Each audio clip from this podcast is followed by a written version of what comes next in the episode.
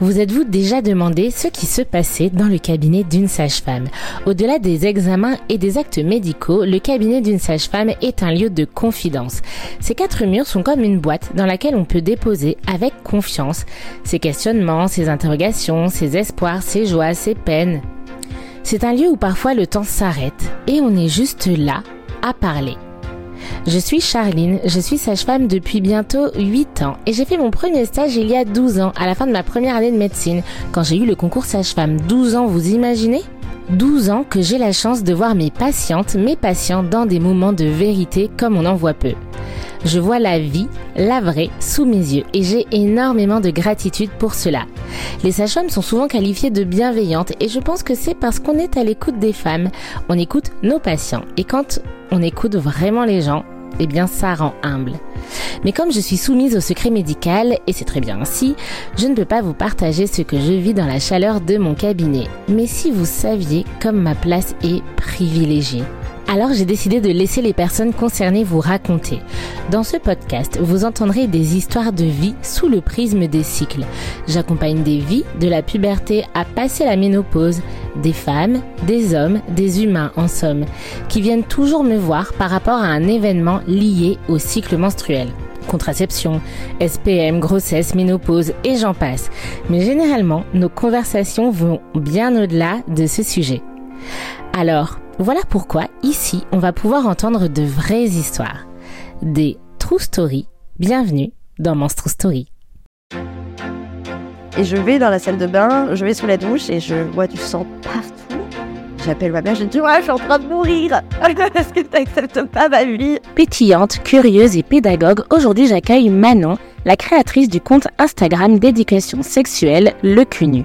Euh, mais la pénétration, c'est pas le tout c'est vrai que pour la reproduction, ça a quand même une importance. Mais c'est tout, le sexe, c'est pas la reproduction. Elle vit dans une famille où les relations intimes n'étaient pas un tabou. Manon n'ose pourtant pas parler d'un problème qu'elle rencontre, le vaginisme. Et ce que je ressentais, c'est que je culpabilisais. J'ai passé des nuits à pas dormir parce que je me disais, mais je ne suis pas une femme. Donc en fait, je me disais, mais je suis maudite, quoi. Et je me détestais. Je me détestais vraiment au plus haut point. Comment développer sa vie sexuelle lorsque la pénétration est impossible? Comment Manon l'a-t-elle vécu? Comment en est-elle sortie et comment cette période impacte aujourd'hui ses relations intimes, mais aussi sa vie professionnelle. J'explique aux garçons que je ne voulais pas faire de pénétration et bien qu'en fait ça m'a permis d'explorer avec eux euh, d'autres manières de prendre du plaisir, d'autres manières de s'amuser. Le vaginisme est-il forcément un obstacle à l'épanouissement? C'est le sujet qu'on va aborder aujourd'hui. Bienvenue dans la Monstro Story de Manon. Salut Manon Salut Charlie, comment vas-tu? Eh bah, j'allais te poser la question. Quand même Dingue Comment vas-tu, Manon? Très très bien, très contente d'être là. Et eh bah écoute, c'est moi qui suis trop contente, c'est la première fois qu'on se voit. Absolument. Du coup, merci d'avoir accepté mon invitation. Euh, je lance tout de suite le sujet parce que de toute façon, vous l'avez vu dans le titre. Aujourd'hui, on va parler de vaginisme, mais pas que. En fait, on va surtout parler de toi. Euh, pour rappel, Monstro Story, c'est un podcast où on aborde la vie des femmes sous le prisme d'un élément lié à leur cycle, à leur vie intime, etc. Parce que finalement, euh, soyons honnêtes, ça, comment dire, ça influence beaucoup de choses dans notre vie, complètement. Euh, mais avant de rentrer dans le vif du sujet, bah, est-ce que tu peux te présenter, Manon Oui, absolument, Charline. Euh, bah, écoute, euh, donc moi, je m'appelle Manon. J'ai une activité sur les réseaux sociaux qui s'appelle Le CUNU, où je parle de culture de la sexualité.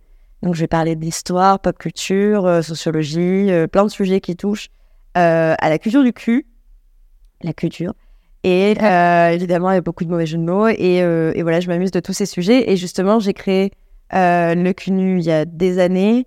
ça fait combien de temps oh là là, Je crois que ça fait six ans maintenant. Ah, ouais. Six ans. mais bon, il a été inactif pendant des années. Enfin bref, là, je, je l'ai repris de manière sérieuse il y a quelques mois. mais je l'avais créé à la base parce que je m'étais intéressée à la culture de la sexualité suite à des années de vaginisme. Euh, c'est un sujet dont on va parler et c'est euh, euh, mon vaginisme qui m'a fait me, me, passionner pour tous ces sujets finalement. Bah, finalement, après, ça t'a poussé à te poser la question de la sexualité et il a découvert plein de trucs et de là, c'est ça, une passion innée que tu as voulu transmettre. Exactement. Alors, on arrive vers la poterie et moi, je me suis dans la culture du cul, c'est plus. C'est plus drôle. ouais, et puis, tu vois, mine de ça prend moins de place oui. Que de faire de la poterie. Exact. C'est moi ça, les Exactement. moi, j'ai réfléchi pas à l'école. Euh, J'aime bien commencer euh, cet épisode, enfin les, les épisodes de podcast, en demandant à mes invités. Attention, je ne t'ai pas prévenu d'avance, c'est extrait pour la spontanéité. Oh my god, oh là là. Euh, si tu devais donner trois mots qui te qualifient, Oh. qui qualifient ton caractère, ta personnalité, etc., ce serait quoi? Euh, Bon, alors euh, déjà, je dirais que je suis très euh, optimiste. Ok. personne. Euh, ce qui peut être bien, comme très handicapant, parce que j'ai l'impression d'être au pays des bisounours. À chaque fois, je suis là, mais si, la vie va bien. Euh, optimiste. Euh... ah oui, c'est dur, mais je... euh, ouf. Euh... Ah, je dirais que, que, que je sais pas comment on pourrait qualifier ça, mais je suis très dans la complétion avec les gens que j'aime. Ouais. Genre leur bonheur, ça fait le mien. Et curieuse. C'est vrai que je suis curieuse. Voilà. Euh, Est-ce que tu es à l'aise, j'imagine un peu la réponse, mais du coup, j'imagine que tu es à l'aise à aborder tous les sujets autour donc, de la sexualité, bien évidemment, mais également les cycles, les règles, etc. Est-ce que ça a toujours été le cas? Euh, oui, en fait, moi, j'ai eu la chance de grandir dans une famille où, euh, même si mes parents avec des, avaient des lacunes, tu vois, en termes d'éducation à la sexualité, parce qu'ils ont grandi avec une éducation années 90, années 80, euh, ma mère nous a toujours, nous a toujours parlé de, de cul, de menstruation, de tout ça, très librement. Euh, tu vois, elle rentrait des courses, elle était, il y a les tampons, il y a les capotes, tout ça, on devait les monter dans la salle de bain. Euh, donc, elle nous a tellement habitués à tout ça que euh, j'ai eu cette chance que du coup, en fait, quand j'étais au collège et que j'avais une copine qui me chuchotait genre J'ai mes règles, est-ce que tu peux me passer un tampon? J'étais là, bah, oui, oui, j'ai un tampon. Enfin, je voyais pas le, le problème. Je l'ai compris plus tard. Donc ça, même si mes parents n'étaient pas parfaits sur certains points, euh, ils nous ont appris à être à l'aise avec ce sujet et, euh, et ça, ça vaut tout, euh, ça vaut tout. Donc je suis hyper à l'aise pour parler de tout ça. J'ai aucun problème. Et aujourd'hui, j'ai des neveux et nièces et on essaie de faire le même travail avec eux, ce qui est pas facile quand on est parent, il faut le dire, ou tata. Mais non, ouais, du coup, j'ai toujours été hyper à l'aise. Donc, tu te souviens du premier jour où tu as eu tes règles? Oh là là, oui. Ah, mais l'enfer, c'était ma première plage de l'été. Dégoûtée, tu vois. Et euh, j'étais fan de Tokyo Hotel à l'époque. Avec quel âge Je je les ai eu très tôt, j'avais 11 ans. Ok. J'avais 11, 12 ans, un truc comme ça. J'étais fan de Tokyo Hotel, l'enfer. Et euh, je me souviens, euh, le matin, je m'engueule avec ma mère parce que je lui parle encore de Tokyo Hotel. Et elle me dit J'en peux plus d'entendre parler de Bill, j'en peux plus. Moi, je dis quoi? C'est ma vie, machin. Et je vais dans la salle de bain, je vais sous la douche et je vois du sang partout. Et, euh, et j'appelle ma mère, je dis Ouais, je suis en train de mourir. Est-ce que tu n'acceptes pas ma vie Et elle était dans mon nom, alors, un truc qui s'appelle les règles. Donc, tu ne savais pas avant que c'était les règles. Ils étaient venus pour en parler, mais quand tu as eu tes règles, t'avais... Enfin, en tout cas, t'as pas tilté. Je sais pas si c'était les règles qui arrivaient. Bah, en fait, ma, ma sœur, elle les a eu vers 11-12 ans aussi, mais j'en ai entendu parler par elle un peu après. Ta grande Ma grande sœur, pardon. Euh, donc, en fait, dans ma tête, ça allait arriver beaucoup plus tard. Ça allait arriver, euh, je sais pas, quand j'aurais 17 ans. Ah ouais. Donc, euh, dans ma tête, je pouvais pas les avoir si tôt. Je savais que je pouvais les avoir. Je savais qu'à un moment, ça allait saigner, qu'il fallait aller voir ma maman, qu'elle allait me donner une serviette. Euh, mais ce jour-là, ma mère n'avait plus de serviette. Donc, j'avais commencé avec un tampon. Et elle m'a allongée sur le lit à m'expliquer comment mettre un tampon. Enfin, vraiment, la matinée de merde. La matinée où j'étais pas bien, j'avais mal et tout. Et après, elle a appelé tout le monde dans la famille pour annoncer que j'avais mes règles. donc, quand t'as 11 ans, t'es là, bah, c'est la honte, euh, tu fais chier. Euh, donc, j'étais à l'aise avec le sujet. J'avais juste pas compris que ça allait arriver si tôt. Et en fait, après, euh, après quand elle m'a acheté, donc tu vois, elle a été cool parce qu'elle m'a emmené au magasin. Elle m'a dit, bon, ben, quelle serviette t'aimes bien? On peut t'acheter une petite boîte pour mettre tes serviettes. Ah, c'est Quand elle a été vraiment adorable là-dessus. Donc, je me suis toujours sentie hyper bien. euh, et, et comme mes copines savaient que ma mère était allée sur le sujet, j'ai même des copines qui venaient voir ma mère. parce qu'à la maison, il y avait toujours des copains venaient voir ma mère en disant, oui, t'as pas des serviettes à me donner. Enfin, en grandissant, j'ai compris que j'avais eu énormément de chance d'avoir une mère comme ça. Même si, tu vois, à côté, parfois, elle m'apprenait des trucs. T'es là, mais. Maman, enfin. Mais. Euh... Est-ce que tu nous donnes des exemples? Bah, Est-ce que tu as tu ma curiosité? Non, mais tu vois, ma mère, par exemple, bah, elle avait une culture années 80, années 90. Donc, forcément, quand j'ai eu mes premiers petits copains, elle était là, Manon. Euh, N'oublie pas que les filles qui ont beaucoup de petits copains, elles peuvent vite être vues comme des filles fesses, euh, des trucs comme ça. Et je dis, mais moi j'adore les, garçons, j'adore ah, c'est les garçons, c'est trop bien, c'est trop bien, j'adore. Oui. Ben, tu vois, elle a eu des enseignements et c'est normal, euh, elle a grandi euh, avec voilà, un féminisme euh, qui est peut-être un peu daté, avec des codes où tu vois, pour elle c'était mal poli si je sortais de la maison sans être maquillée. Il fallait que, il faut toujours mettre des trucs moulants pour séduire les hommes, des trucs comme ça. Elle m'a, j'ai eu des enseignements qu'aujourd'hui je, je, je, ne garde pas et je trouve très ringard et très finalement très sexiste, très misogyne. Euh, mais elle essayait de bien faire. Et à côté, elle m'a appris, euh, voilà, quand j'ai fait ma première pénétration, c'était la première au courant, à me demander est-ce que ça va, machin. Enfin, à côté, elle était à l'aise sur d'autres trucs, donc je ne suis pas totalement à plaindre. puis tu vois, la dernière fois, j'étais avec mon ex et j'étais sans maquillage et elle m'a dit un truc en mode non mais il dit pas que ça ne dérange pas qu'il soit pas maquillé parce qu'il est poli. Et t'es là, c'est très méchant. C'est que tu dis en fait. Je dirais que malgré tout, en fait, tu as su dès le début prendre de la distance avec euh, bah, finalement ces injonctions que as vraiment euh, te partager ou il a fallu du temps, ta construction perso, des rencontres euh? Ça a été la construction perso ouais. où en fait, bah, quand tu es ado et surtout quand tu es une, une, femme, disons-le, une meuf, tu, tu vas chercher tes modèles. Et donc, tes modèles sont souvent très superficiels. Alors maintenant, on grandit avec Instagram, TikTok, où on a droit à des nouvelles images, mais à l'époque, c'était pas trop le cas. Et donc, euh, tu berces dans du superficiel. Donc, euh, tu te nourris de ce que dit ta mère. Si ta mère te donne des conseils, tu te nourris des images que tu vois de personnalités publiques. Euh, donc, c'est dur de construire ta propre opinion. Moi, j'ai des souvenirs de de pas supporter mon corps alors j'avais 13-14 ans, des souvenirs de ah, c'est la honte, on va à la piscine, j'ai des poils, des trucs comme ça. donc, nous, c'est à force de se construire et justement, euh, quand j'ai commencé à comprendre que j'avais du vaginisme, j'étais seule là-dedans parce que ma mère comprenait pas ce que c'était et sa gynécologue avait été odieuse avec moi. Euh, on va y venir. Ou euh... alors, quand tu dis, bah, en fait, je ressens pas à ces codes. Donc, il va falloir que je comprenne d'autres codes, que je m'intéresse à d'autres codes. Euh, donc, non, ça a été une construction personnelle et aujourd'hui, ça fait un décalage avec les gens qui m'entourent. Mais c'est pas grave. en vrai, j'avais déjà la chance d'avoir une base qui me permettait cette réflexion. Hmm. chose qui n'est pas le cas de tout le monde. Ouais, c'est pas rien. Et puis, je trouve que comme on, déconstruit de plus en plus effectivement peut-être l'éducation qu'on a pu recevoir, on a l'impression qu'aujourd'hui, en 2023, presque 2024, cet épisode sortira en 2024, euh, c'est évident presque d'avoir cette déconstruction-là. Mais en vrai, on est autour de la trentaine. Je trouve que c'est pas si simple ah non. plus. Enfin, oh non. C'est pour ça que je te demandais quand est-ce que ça a intervenu pour toi, parce que c'est vraiment pas si simple. Et je trouve que ça peut même être euh, euh, en fait, il y a un temps pour tout le monde. Et là où on dit pour certains, bah quand même, on est en 2023, tu penses encore comme ça. Ouais, c'est un peu violent de, ouais, de repenser la manière dont, ouais, dans laquelle on a été élevé. Euh. Ben, je trouve que c'est très élitiste en plus d'être en mode. Euh, bah attends, mais tu t'es pas déconstruit sur tel sujet. Pas tout le monde a accès à la même base d'information. Parfois, on baigne toute notre vie dans des fausses croyances, dans des stéréotypes. Dans... Ça demande tellement d'énergie de se déconstruire tout ça, non c'est incroyable. Et surtout, Bon, nous, on a la chance parce qu'on a connu MeToo, qui a fait un travail incroyable, mais c'est pas parce que tu as la théorie que tu as la pratique. Aussi. Ah ben, euh, tu peux te dire, ah ben non, moi je m'en fous que les femmes euh, s'épilent pas, euh, mais derrière, être hyper stressé parce que tu as un poil qui sort du jean. donc, donc c'est pour ça, je pense que c'est hyper important le militantisme qu'on a, mais c'est bien d'être tolérant, tolérant, tolérant avec la réalité, avec. moi, j'ai toujours eu ce discours de non, faut pas culpabiliser parce que t'as pas d'activité sexuelle en ce moment. Uh-huh. Et je me suis retrouvée pendant le confinement à me sentir coupable parce que j'avais pas d'activité uh-huh. sexuelle avec mon ex. Donc tu dis, il euh, y, a une réalité, il y a la théorie, il y, a la, y a la réalité au quoi, tu vois. Et, et ça, on a tendance, je pense aussi, parce qu'on baigne dans cette société écran, les réseaux et tout, on a tendance à oublier que la réalité ne colle pas avec euh, ce qu'on consomme, euh, tu vois, quotidiennement, quoi. Complètement. On va parler de magie. Allez Déjà, allez en transition, parlons de magie.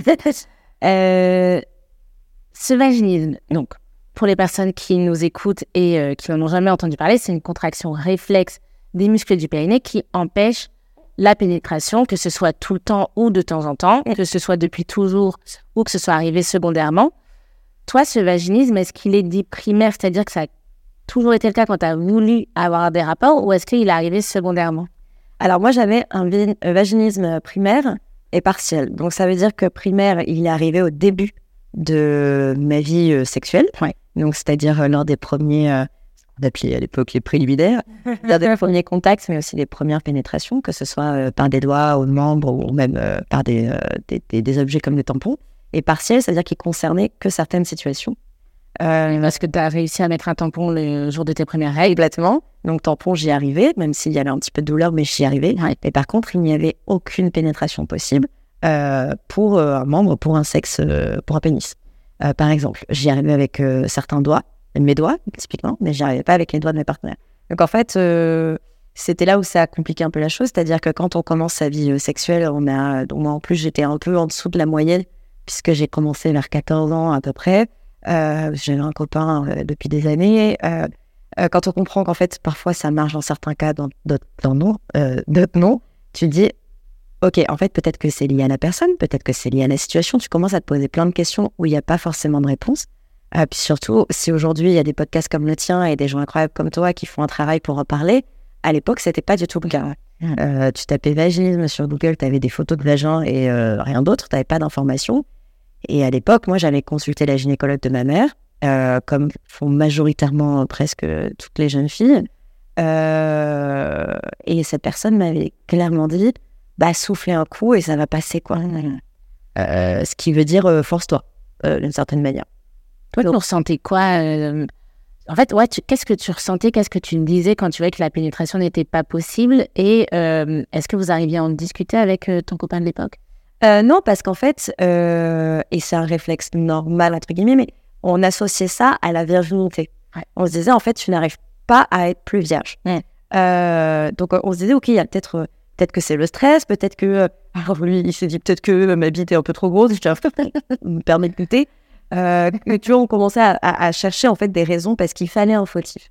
Euh, c'était plus simple de trouver une faute, c'était plus simple de trouver un problème. Et ce que je ressentais, c'est que je culpabilisais. J'ai j'ai passé des nuits à pas dormir, j'ai passé des nuits à à essayer de, de me pénétrer avec des objets, ce qui est hyper dangereux, à essayer de forcer, donc à me blesser, en- blesser encore plus, euh, parce que je culpabilisais, parce que je me disais, mais je ne suis pas une femme. Euh, une femme, c'est fait pour être pénétrée. Euh, dans les films hollywoodiens, quand la nana est en missionnaire, que le mec vient dessus, elle crie au bout de deux minutes. Pourquoi moi je peux pas crier quoi? Euh, Si je crie, mais Ouais.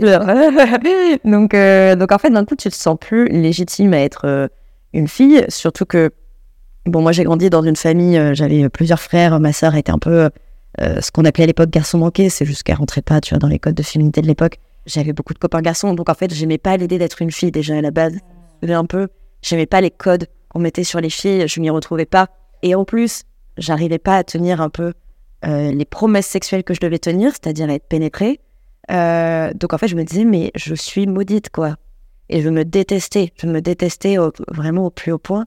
Donc en fait, quand tu, quand même euh, la personne en qui tu as confiance, c'est-à-dire la gynécologue de l'époque, te dit, non mais souffle, ça va passer, souffle un coup, ça va passer, tu te dis, le problème, il vient de moi. Bah oui, Donc c'est à moi de le régler, tout simplement, tu vois.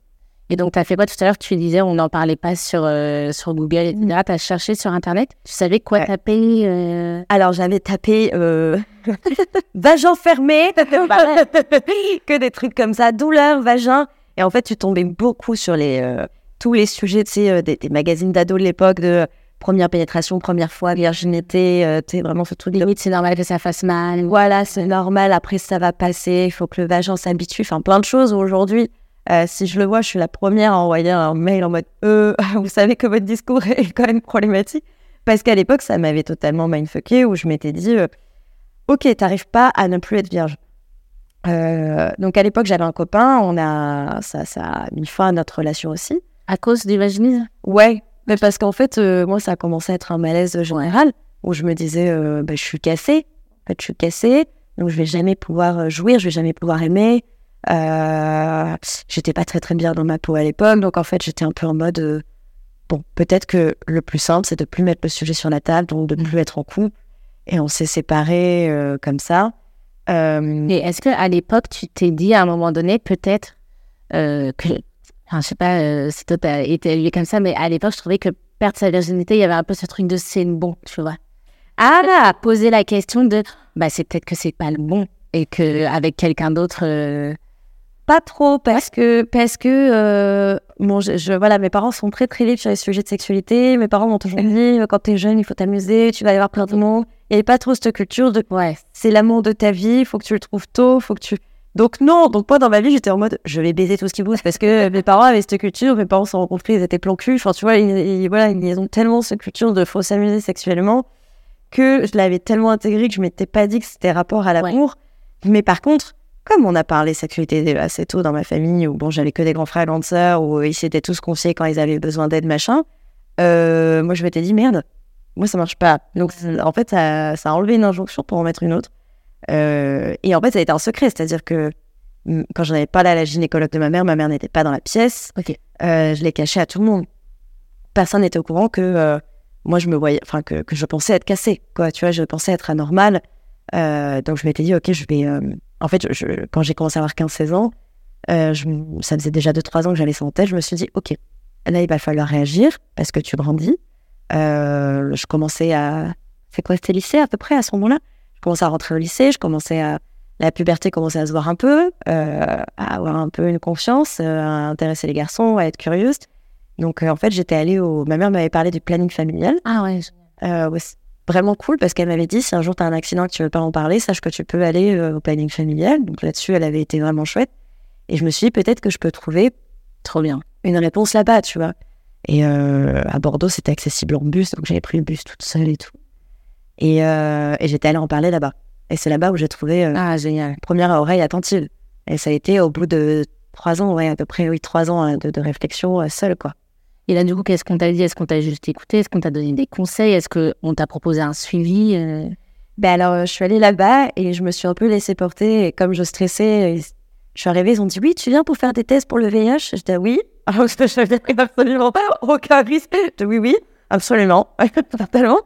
Et c'est beaucoup plus simple pour moi de vous parler de ça. euh, oui, oui. Donc, ils m'ont mis dans le process.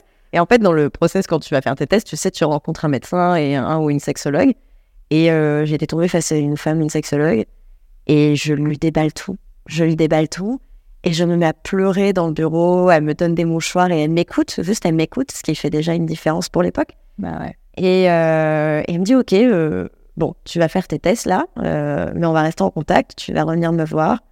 les services ici sont gratuits pour les mineurs, ça, ça, reste dans un cadre confidentiel, tout ça. Donc, elle me rassure aussi sur le côté, on va garder le secret, ce qui m'avait fait du bien, parce que j'avais très peur que, tu vois, la honte, si les gens savent que j'ai un problème.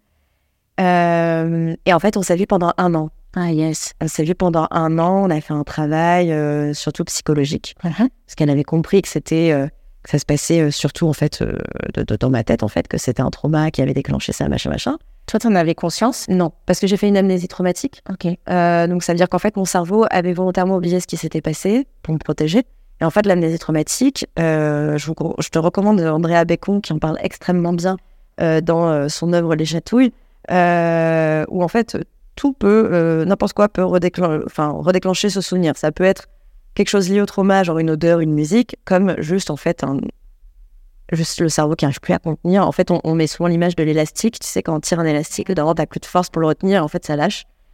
Euh, ben, en fait, un jour, euh, c'était dans ce process hein, avec cette, femme. Un jour, je mets sur le, balcon chez moi et d'un coup, j'ai des souvenirs. Donc, je me souviens, je dis, oh, merde, d'un trauma antérieur et je lui en parle. elle me dit, OK, bon, bah, on va travailler là-dessus. Et ça a été, euh, ça a été, elle, a, elle était incroyable, cette femme. Et c'est cool que tu aies été euh, accompagnée à ce moment-là parce que ah ouais. doute que ce souvenir ouais. d'un trauma que ton corps, ton esprit a gardé sous le tapis finalement bah, pour te protéger. Et, je me doute que sans souvenir, ça a dû être un changement de ouf. quoi. Ben, c'est fou comme euh, aujourd'hui, on, on, sait qu'on se souvient de quelque chose. Alors, tu sais que tu as un souvenir de ton été l'année dernière quand tu es allé faire du vélo avec tes potes. Euh, et d'un coup, tu te souviens d'un souvenir que tu te souvenais pas. Bah oui, enfin, d'un coup, tu, sais que ce souvenir, il a existé dans ta vie, tu te souviens de tout, euh, odeur, ambiance, machin, euh, peur ou stress ou machin, et, et tu dis, mais j'avais oublié ça dans la vie. Comment j'ai pu oublier quelque chose? C'est quand même fou de bah Et, et c'est un sentiment très très bizarre, et c'est un sentiment qui vous, qui d'un coup vous, vous fait vous rendre compte que vous êtes absolument rien par rapport au, corps qui vous, qui, qui, qui, vous abrite en fait. Tu te dis, ok peut-être que j'ai pas écouté les messages de mon corps. Peut-être que tout ce qui s'est passé, euh, ben en fait, c'était inscrit en moi, que je l'ai, je l'ai, mis de côté. Donc, tu culpabilises d'une certaine manière. Tu te dis, je suis encore plus cassée que ce que je pensais. Et au final, non. Quand, j'ai rencontré, euh, enfin, quand je suis allée voir cette pro et que je lui en ai parlé, elle était là. Euh, en fait, on, on, fait qu'un avec notre corps. Donc, quand, quand il veut nous protéger, nous protège, il fait ce qu'il peut. Maintenant, c'est à toi de travailler pour revenir un peu sur ce qu'il, a voulu te faire passer comme message. Et euh, ce travail avec elle était, euh, incroyable. Moi, ça a mis à peu près un an. Il y a des personnes pour qui ça peut mettre plus ou moins. Euh, il y a des personnes qui peuvent avoir besoin de rééducation sexuelle périnéale avec des exercices. Moi, ça n'a pas trop été le cas. C'était des exercices voilà, pour comprendre comment marchait mon périnée. Et en fait, il y avait une mise en confiance absolue avec cette femme.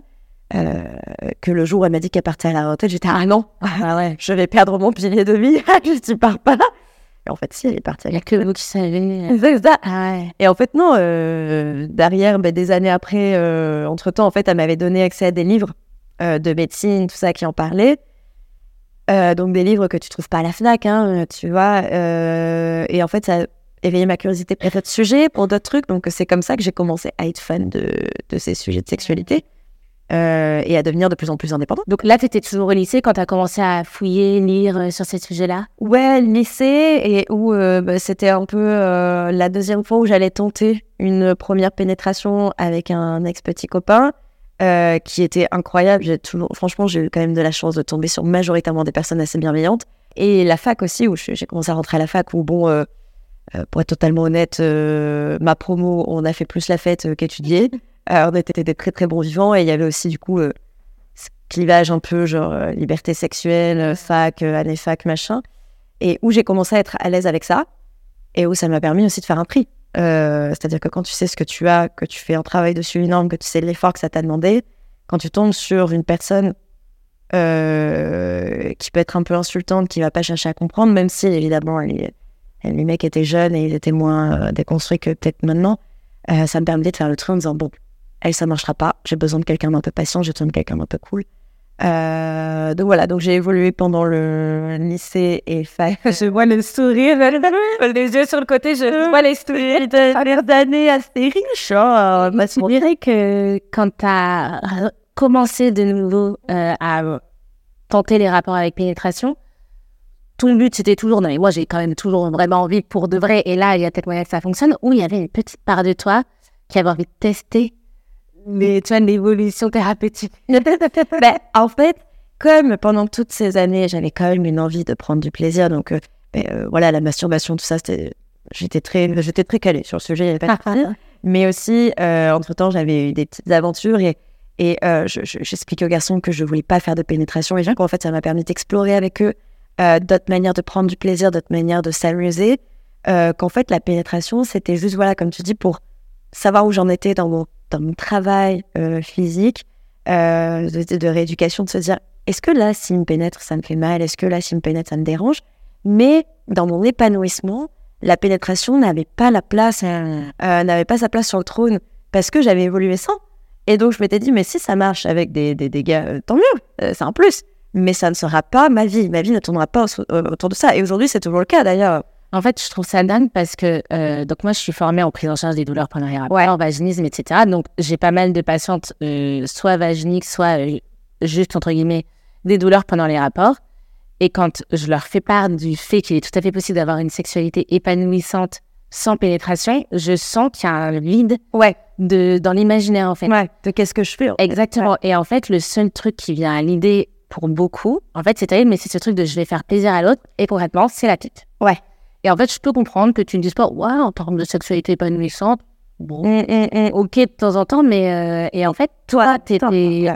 ado, et en fait, comment dire, est-ce que c'est juste. euh, euh, parce que bah, tu l'as dit au début de l'épisode, tu es curieuse. Est-ce que euh, c'est par les discussions, euh, est-ce que tu as déjà entendu autour de la sexualité? Enfin, euh, peut-être que c'était juste inné, que tu t'es même pas posé la question, mais en fait, comment t'es venu à te dire, bah attends, on peut faire d'autres trucs Ben, encore une fois, c'était grâce à mon accompagnement à la sexologue parce que je lui avais sorti la phrase de Ben, moi, mon plaisir, c'est quand je vois l'autre prendre du plaisir. Et elle m'avait dit C'est cool, mais c'est pas ça le plaisir. Euh, et, et- vraiment, cette phrase m'avait vachement marqué parce que j'étais jeune, qu'il y avait beaucoup ces codes de euh, euh, Tu dois être le bon coup. Genre, il doit se souvenir de toi demain matin, tu vois.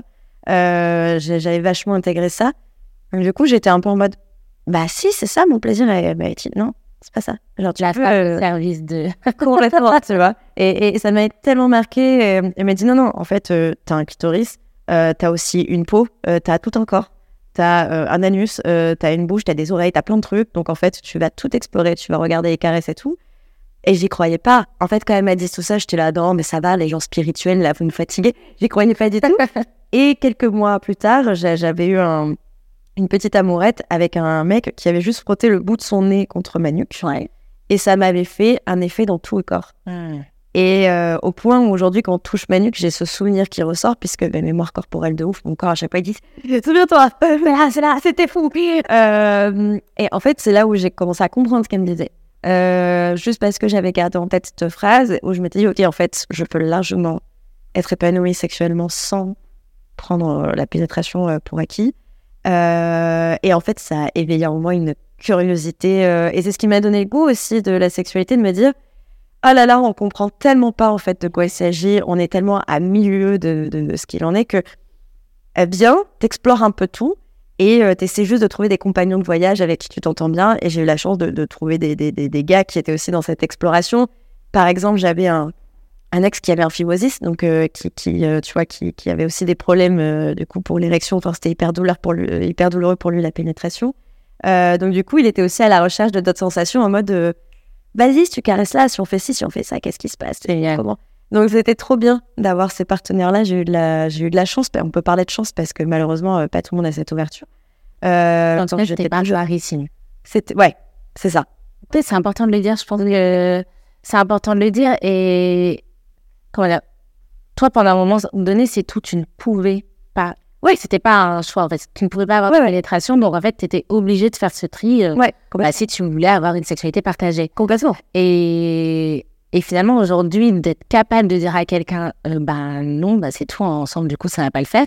C'est aussi une énorme richesse parce que, comme tu l'as dit, ça filtre et ça t'a évité des entre bien pourris. Bah oui. Et, et c'est énorme là où effectivement, enfin, je pense que voilà, les nanas de notre âge ont quand même beaucoup été élevées. On l'a mis euh, la nana point elle doit faire plaisir. Il y a aussi ce truc de bah oui, mais en fait, presque cet amour vaut mieux que pas d'amour. Ouais, complètement. Et il y a tellement ce lien entre sexualité et amour. En fait, bah, je veux lui donner, je veux lui faire plaisir. Comme ça, lui, à côté, il va m'aimer. On est un, un échange consenti. ce chantage un peu affectif. Non, mais pour qui m'aime, il faut que je me donne. Mm. Euh, bon, il est encore très ancré. Hein, merci. Il y a un travail militant. Honnêtement, je pense que dans la réalité des faits, euh, c'est encore très présent.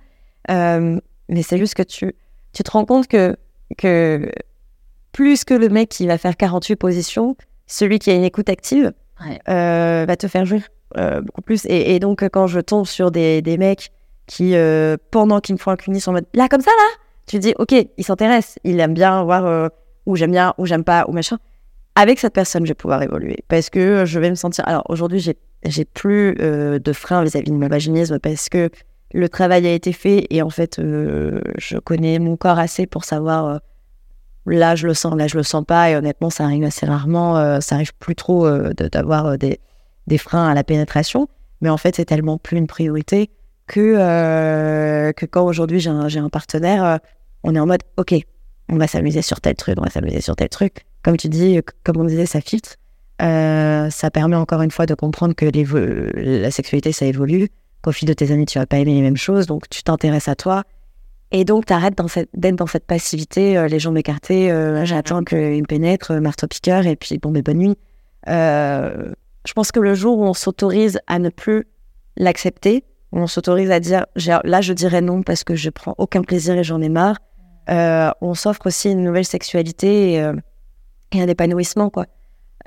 donc, j'irai pas à remercier mon vaginisme, mais c'est vrai que j'ai réussi à mettre un peu cette, euh, je dirais ce frein, cette faiblesse, même si c'est pas une faiblesse, mais euh, ce, cette caractéristique, cette caractéristique en force où euh, ça m'a obligé à me dire intéresse-toi à autre chose parce que ton corps est plein de, est plein de choses incroyables et il faut juste prendre le temps de le comprendre, quoi. Je rebondis sur ce que tu viens de dire parce que c'est la crainte de beaucoup de personnes que je suis qui ont du vaginisme de mais en fait, est-ce que finalement ce sera toujours un peu en moi? Ouais. Tu vois, et, j'ai envie de dire, en fait, quand on passe cette étape de c'est plus forcément un problème, en fait, juste tout à coup, le, en fait, on a le choix et c'est cool. Et parfois, effectivement, bah là, c'est tout, c'est pas le bon moment, etc., etc. En fait, de toute façon, le corps envoie toujours des messages, au même titre que quand on a eu pendant des années des douleurs pendant les rapports. Oui, on va être plus sujette plus facilement au moindre petit truc. Le tout, c'est de pas avoir des douleurs, euh, j'allais dire, enfin voilà, comment dire, une échelle de la douleur qui est défaillante, correctement, ouais, trop vite, trop fort. Mais, euh, mais c'est pas parce qu'on est sorti d'un vaginisme de douleur pendant les rapports que tout à coup on doit se dire bon bah c'est bon mon corps n'aura plus jamais mal. Ouais, ça toujours simple. Complètement. Ça reste toujours un messager et juste de dire j'ai le choix et euh, et de faire la paix avec ça et c'est pour ça que j'ai envie de rebondir sur ce que tu viens de dire parce que euh, on sent que c'est vraiment acquis en toi. Ouais, vraiment genre, oui, bah parfois c'est tout. Là, je sens que c'est pas possible.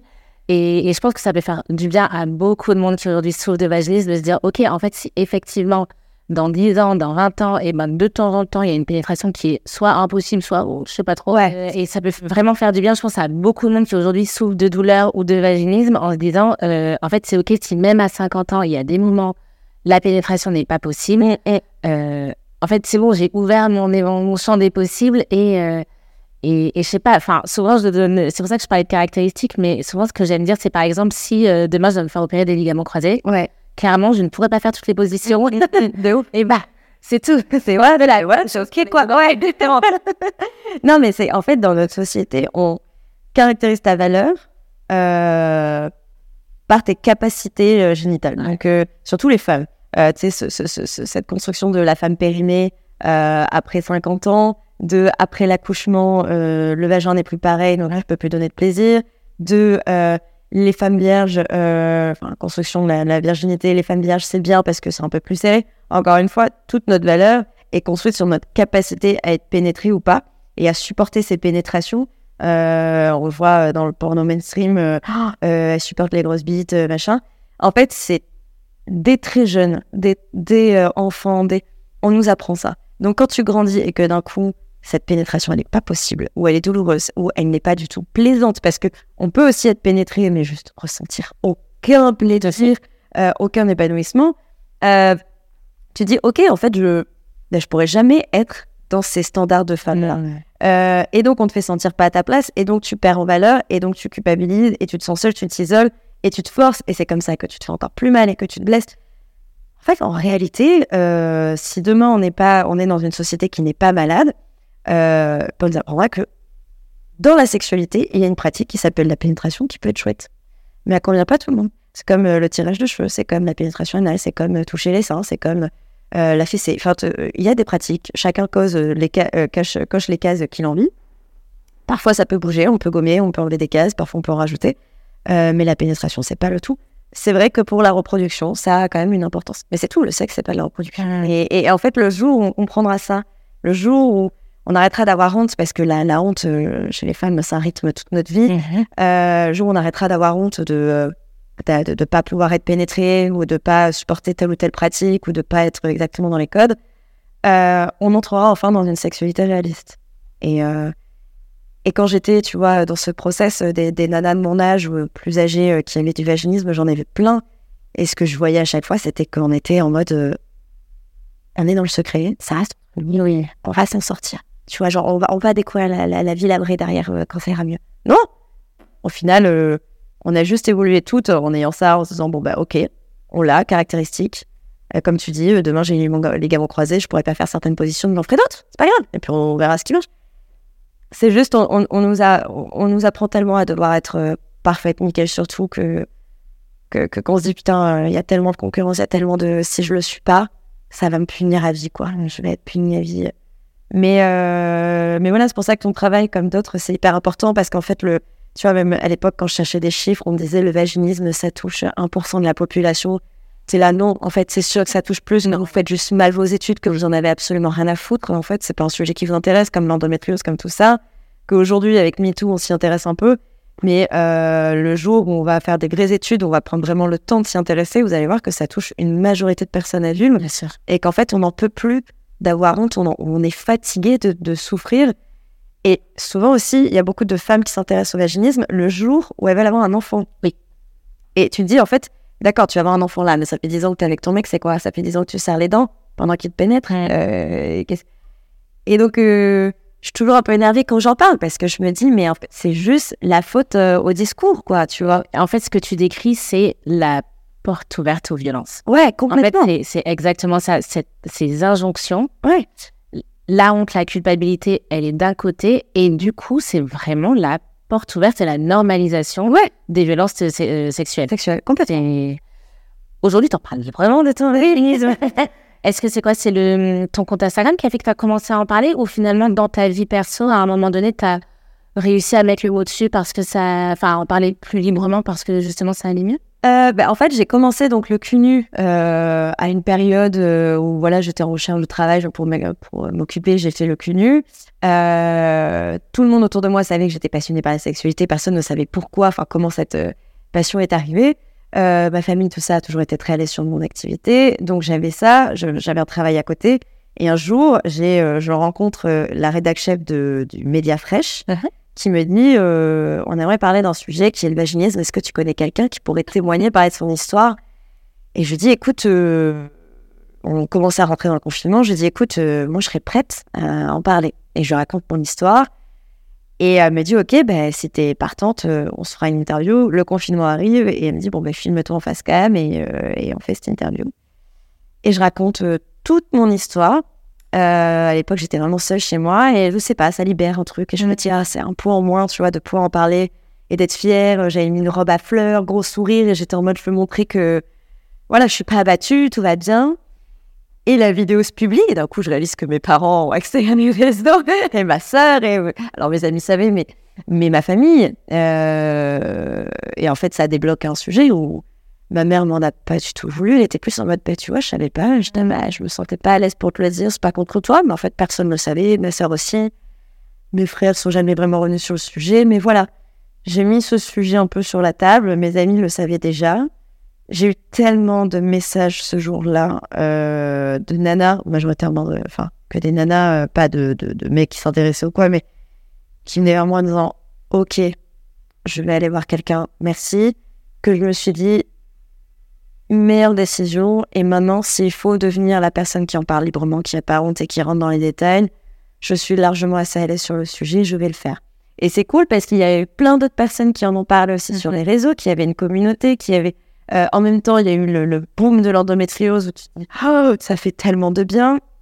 En même temps, c'est une année où euh, j'ai découvert que j'avais des kystes sur les ovaires, donc j'étais en mode, ok, euh, nouveau chapitre, nouvelle série, qu'est-ce qui se passe? Euh, Donc en fait, tu te dis, euh, c'est cool, je, vais être, je vais pouvoir parler de certains sujets, en amener d'autres. dans ma famille, tout le monde respecte, personne m'emmerde. à l'époque, j'avais un conjoint qui était au courant. Maintenant, quand j'ai des nouveaux partenaires, ils le savent dans la minute. T'entends quoi dans la minute Genre, si tu rencontres sur une application de rencontre? Salut Salut La porte est parfois fermée, ça te dérange de passer? Non, pas sur les...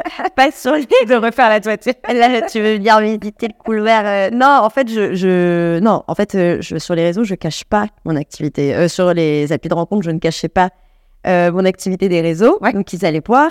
Et sur le réseau, je parle tellement de vaginisme que ça va. Et après, non, c'est souvent dans tes premiers rapports, euh, même quand c'était des coups de, tu vois, d'un soir ou deux, où j'étais en mode, bah, tu sais que moi, j'ai fait, j'ai eu du vaginisme, machin, et, et finalement, dans le tri que je fais aujourd'hui, où tu vois vite les personnes qui sont un peu ouvertes sur ces sujets, euh, beaucoup sont plus en mode, ah, mais je connais parce que j'avais vu un truc, ah, mais mon ex avait ça, ou alors, je connais pas, dis-moi. Et c'est là où tu dis, ok, euh, tout le travail qu'ont fait toutes les personnes qui en parlent, toi, moi, les gens qui en parlent juste entre potes, les gens qui ah, ça commence à porter ses fruits et peut-être que euh, nos petites filles seront un peu euh, tranquilles. Euh, je, croise les doigts.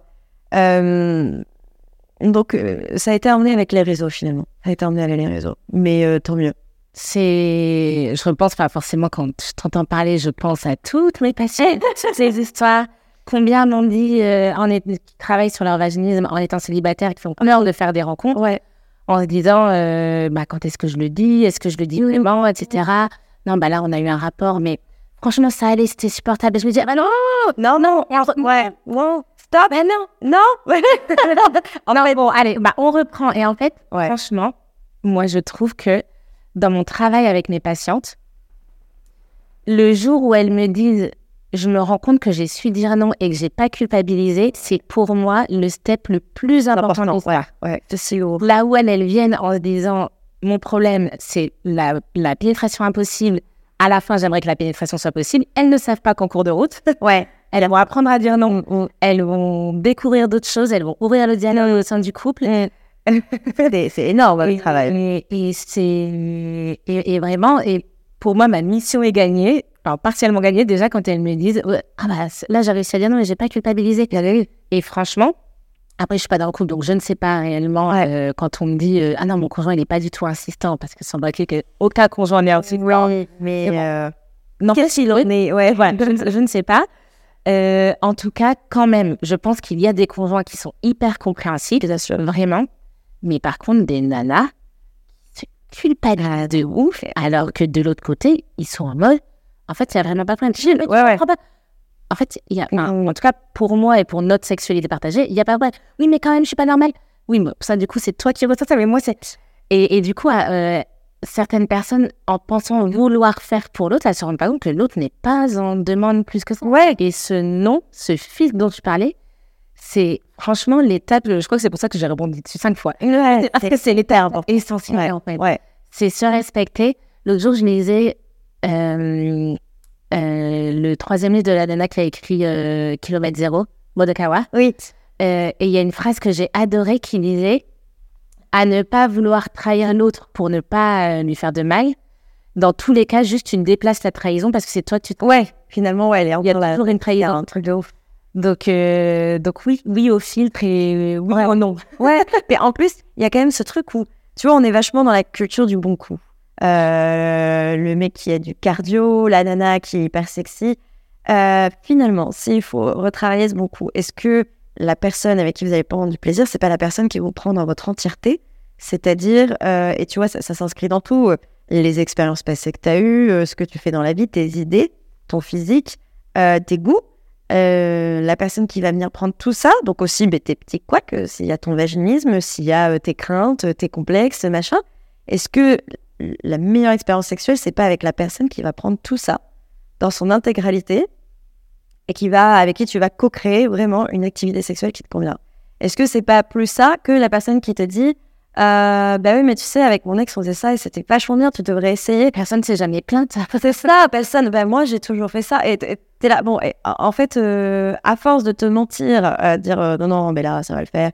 Euh, au final, tu, te mens, tu déplaces le problème, tu le remets à plus tard. Et un jour, tu vas en avoir marre, tu vas dire non. Et en fait, tu vas te rendre compte que euh, ce mec ou cette nana qui te dit euh, non, bah, moi, ça. là, Viens, ou peut-être qu'on peut faire ça, ça te va si on fait ça? Est-ce que ça te va si je le fais comme ça? Mais t'inquiète, je te, je te pénètre pas, mais juste on peut faire ça qui est dans la conversation, qui a compris, qui est dans l'écoute active aussi, parce que la communication, c'est rien sans écoute. En fait, c'est là qu'il est ton, ton, ton bon coup, puisqu'on est ça à la recherche du bon coup. Il est là, en fait. Il est dans cette personne euh, qui va chercher à vraiment collaborer. Euh, et pour ça, il faut passer par des noms. Pour ça, il faut passer par des non, non, moi, j'aime pas ça. Fais pas comme ça. Là, j'ai pas envie. On verra plus tard. Pas ça. J'ai pas envie de parler de ça. Par contre, je veux bien qu'on parle de ça ça passe par des limites et euh, déjà trouver ses propres limites ça met un temps fou écouter celle de l'autre ça met un temps fou ça demande une énergie folle mais le jour où vous le faites euh, en fait vous, vous comprenez ce que c'est vraiment que le sexe quoi et c'est c'est libérateur c'est vraiment libérateur Et ça, ça me fait penser à deux choses. Euh, je viens d'oublier la première. super alors on commence par la deuxième je passe sur la deuxième. je pense aussi que toutes les euh, baisses de libido, ouais faibles libido, ouais je pense que c'est parce qu'effectivement beaucoup de monde ne connaît pas ce que je, je pense comprendre quand tu parles du vrai sexe. En fait, ouais. Là où on pense que le sexe c'est une performance, en fait ça peut être une connexion, ça peut être une découverte, ça peut être littéralement comme aller se faire un bon plat au resto. complètement. Euh, de déguster des saveurs, découvrir des ah tiens je connaissais pas ça. Ou oh, je n'aime pas trop, je vais pas finir mon assiette. ouais. Et, euh, et en fait je, je, pense vraiment que les gens s'obstinent à manger des, des pains au chocolat alors qu'en fait ils sont plutôt chaussons aux pommes quoi. ou chocolatine Oui il y a des d'accord oui oui oui Mais voilà, complètement je, je pense je pense que euh, enfin voilà je, je pense que c'est vraiment ça. ouais ouais J'ai perdu la première idée sur laquelle je voulais rebondir, mais euh, avant de, de, de se quitter, Oui. tu es coordina- coordinatrice du cul maintenant. oui absolument coordinatrice Coordinatrice. Euh, Est-ce que tu peux nous expliquer cette corde que tu as à ton arc? Alors, euh, la coordination d'intimité, c'est un métier euh, qui émerge pas mal dans le milieu du divertissement.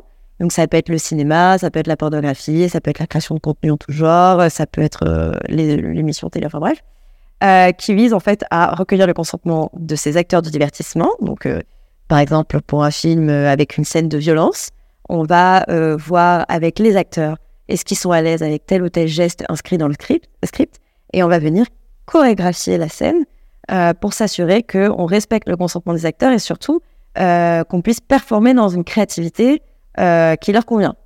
C'est-à-dire qu'aujourd'hui, quand vous avez un script de cinéma, euh, il y a, euh, s'il y a une scène d'amour, il y a marqué en noir sur blanc. Et là, les deux personnages font l'amour de manière intense. Bon, ben, l'intensité dans le sexe, on n'a pas tous la même définition. hein. Pour certains, ça va être euh, euh, lécher les pieds. Pour d'autres, ça va être juste se regarder dans le blanc des yeux. Donc, on essaie de comprendre ce qu'a voulu dire euh, le réalisateur. Euh, on essaie de, enfin le producteur. On essaie de comprendre la vision de chaque personnage. Et ensuite, on vient le chorégraphier pour s'assurer que ben, quand euh, l'acteur 1 touche les fesses de l'acteur 2, ça ne lui pose pas de problème et qu'il n'y ait pas de liberté au moment où on tourne la scène et que ça se transforme en fait en. Ça puisse se transformer en, en trauma, en violence. Euh, donc, moi, je suis là pour ça, pour recueillir le consentement. Euh, T'es là avant, avant, pendant pendant, et, il y a aussi la l'après.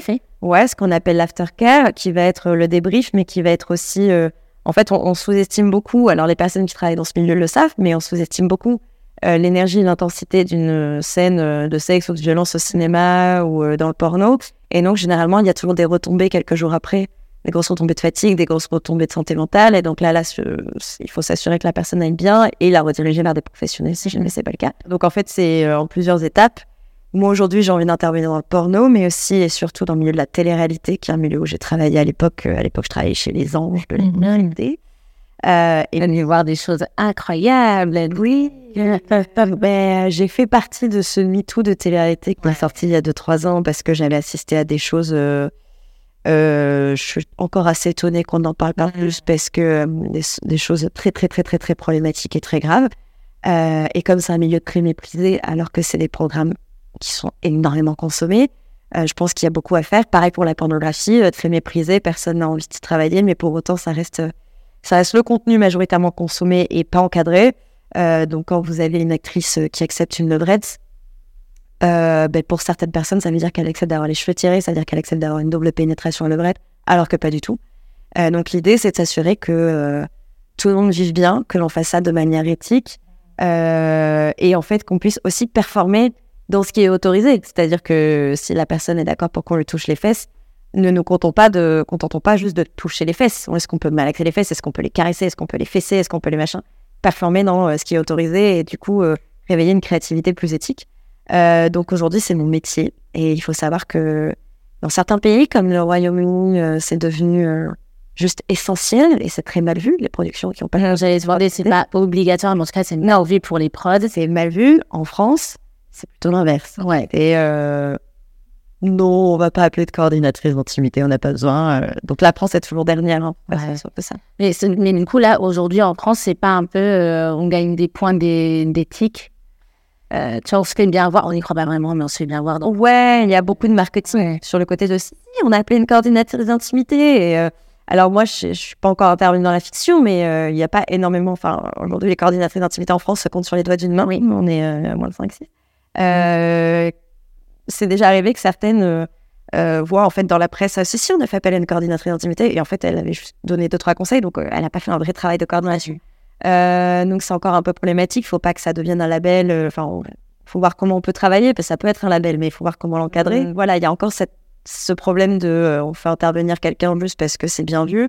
Non, en réalité, on est là dans une collaboration, on va créer vraiment quelque chose d'éthique et de chouette et de montrer que chorégraphier une scène d'intimité, ça permet de faire euh, quelque chose de plus réaliste, de plus sympa. Et en fait, la preuve la plus parlante, c'est Sex Education, où dans les premières saisons, il y avait énormément de sexe.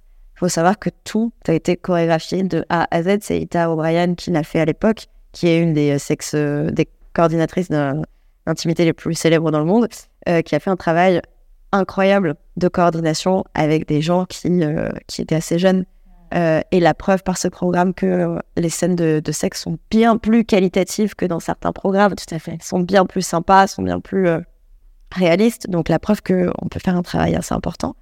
Mais voilà, ça va mettre du temps, mais je- on sait que ça va. Dans quelques années, ça sera vu autrement. C'est juste que la France met toujours du temps. malheureusement. Elle est un peu réfractaire euh, aux changements parfois. Euh, donc voilà, on va mettre le temps, mais c'est pas grave, on va continuer à persévérer. Et tu, on le voit dans le porno, la pornographie éthique est en train de, est en train de péter un peu, est en train de, de se développer, et les gens ont envie de donner de l'argent à ce business, à cette industrie, pour voir des meilleures choses. Et en fait, quand tu consommes de la pornographie éthique, c'est là où tu dis, c'est ça le sexe, J'ai- ok, cool, j'aime bien. Donc euh, moi j'y crois, je pense que les prochaines générations seront Ouais. beaucoup plus conscientes euh, que nous. Et, euh, et bientôt, la coordination d'intimité sera un métier comme un autre, quoi. Complètement. C'est hyper intéressant dans ce que tu dis parce que euh, forcément, qu'on peut faire le parallèle avec les euh, rapports sexuels dans la vie et pas que dans la fiction, la télé-réalité, ce genre de trucs. Euh, le fait de dire, bah, comme tu dis, en fait, tel acte là où tu me dis intensément, ça veut dire ça, ça veut dire ça. Et du coup, j'ai retrouvé la première idée que je voulais dire tout à l'heure. Ah Je me rends compte que c'est très simple, hein, ça fait beaucoup de suspense. En fait, c'est beaucoup plus simple pour beaucoup de se mettre à nu physiquement que par les mots. Complètement. Et en fait, c'est hyper dur de parler de sexualité. Euh, mais d'ailleurs, je pense que toi, tu as créé un petit quelque chose pour euh, aider les gens à parler. Oui, euh, euh, non, mais il y a plein d'outils qui existent aujourd'hui. Moi, c'est vrai que j'avais fait mon livre qui permettait de faire une base de d'éducation à la sexualité en rapport avec l'histoire. Et après, j'ai créé un jeu. Alors, c'est pas un jeu érotique ou pour couple, c'est un jeu pour jouer entre potes euh, sur la culture du cul. Mais par exemple, t'as Léa Merci beaucoup qui avait créé Discutons, Ouais. qui est un jeu de cartes qui permet d'aider les couples à parler entre eux. Donc, tous ces outils-là, encore une fois, ils sont un peu méprisés, tu vois. Je trouve, ils sont, ça va, c'est deux Ouais, on a alors, en fait, euh, commence à jouer, t'es là. Oh C'est vrai que c'est intéressant d'avoir ces questions-là. euh. Donc, ouais, non, il y a plein de trucs qui Ouais, il y a- sont trop chouettes, quoi, qui sont trop, trop chouettes. Mais même, euh, tu vois, toi, tu fais de la création de contenu. Euh, les gens, en fait, on, on oublie, mais les gens sont wallet et aussi en disant Regarde ça Et euh, en fait, ça leur permet derrière de d'ouvrir la conversation sur plein de sujets et c'est génial, c'est un point hyper Exactement, et c'est ce pourquoi on. Je pense que tous les créateurs, euh, créatrices de contenu euh, autour de ces sujets euh, d'éducation sexuelle et autres sujets éducatifs, comme on est tiré vers le bas au niveau de l'algorithme selon les termes qu'on emploie, on est là genre, mais non, nous, on a envie de partir dans la Ouais, ouais, ouais. justement toucher du monde. Donc le fait effectivement qu'on puisse envoyer à un ami, etc., en fait, nous aussi, ça nous aide Ah ouais. À toucher large pour se dire, Ouais, tiens, j'ai fait tel sujet. Débrouillez-vous Ah C'est trop bien, c'est trop, trop bien. C'est exactement ça. Euh, bon, en soi, on pourrait discuter encore de plein, plein de trucs maintenant, mais euh, on, va, on va dire que je me suis un peu euh, concentrée sur le vaginisme, mais tu aimes bien plus. que- Donc, pour découvrir tout ce que tu fais, le meilleur canal, c'est Instagram, Oui, c'est vrai. Oui, absolument. Euh, où effectivement, on apprend plein de choses sur la culture du cul. Moi, j'adore, hein, j'apprends plein de choses et j'adore ça. Euh, Est-ce qu'il y a un, je sais pas, un sujet, une réflexion sur laquelle je t'ai pas amené, que tu avais envie d'ajouter euh? Pour l'instant, je trouve ça assez complet, mais si on peut rajouter pour toutes les personnes qui sont reconnues euh, dans les dyspareunies ou le véganisme, se dire que c'est pas une fatalité et que euh, et qu'il n'y a pas de honte et que entourez-vous des bonnes personnes. Parfois, on n'avance pas euh, plus vite seul, hein, on avance mieux accompagné. Donc, euh, entourez-vous des bonnes personnes et ne laissez personne euh, vous faire culpabiliser, vous faire sentir honteuse. vous êtes bien plus intelligent, intelligente que, que ces personnes-là. Il y en a Donc, je trouve ça important de le préciser, mais j'aurais voulu l'entendre à l'époque. Merci Manon. Merci pour tout ton témoignage. Merci à toi. Ta confiance, c'est vraiment pour ce que tu fais, c'est trop cool. C'est gentil, merci. Euh, merci à toutes les personnes qui sont restées jusqu'à la fin de cet épisode. Euh, vraiment, si vous trouvez cet épisode intéressant, je vous invite que vous soyez en train de le regarder ou de l'écouter sur les plateformes, à liker, à mettre une note, à mettre un commentaire, à l'envoyer comme ça à quiconque, enfin voilà, de- pour faire passer l'information. Je mets tous les liens pour retrouver euh, Manon en description. Je vous remercie pour votre confiance et euh, on se dit à bientôt. Merci Manon. Bravo C'était très chouette, j'ai l'impression d'avoir fait que papoter. Pardon si je... Là, j'ai mon podcast. Oui, mais bon...